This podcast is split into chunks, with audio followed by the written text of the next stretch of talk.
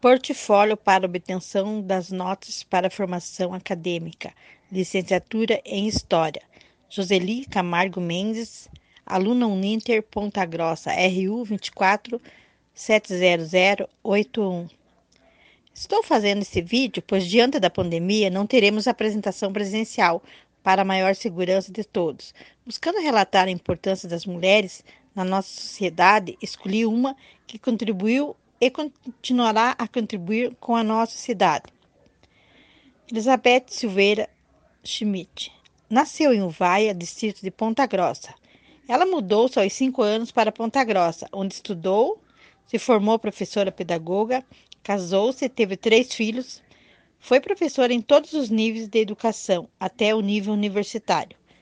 Ela foi vice-prefeita de 2017 a 2020 foi secretária municipal de 2015 a 2016, secretária de Cultura e Turismo de 2005 a 2012.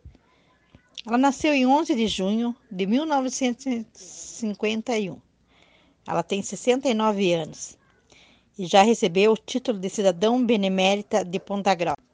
Ela acredita que toda a sua experiência de vida faz parte dessa composição que não é só estrutural, mas conjuntural por isso ela foi eleita primeira prefeita de Ponta Grossa.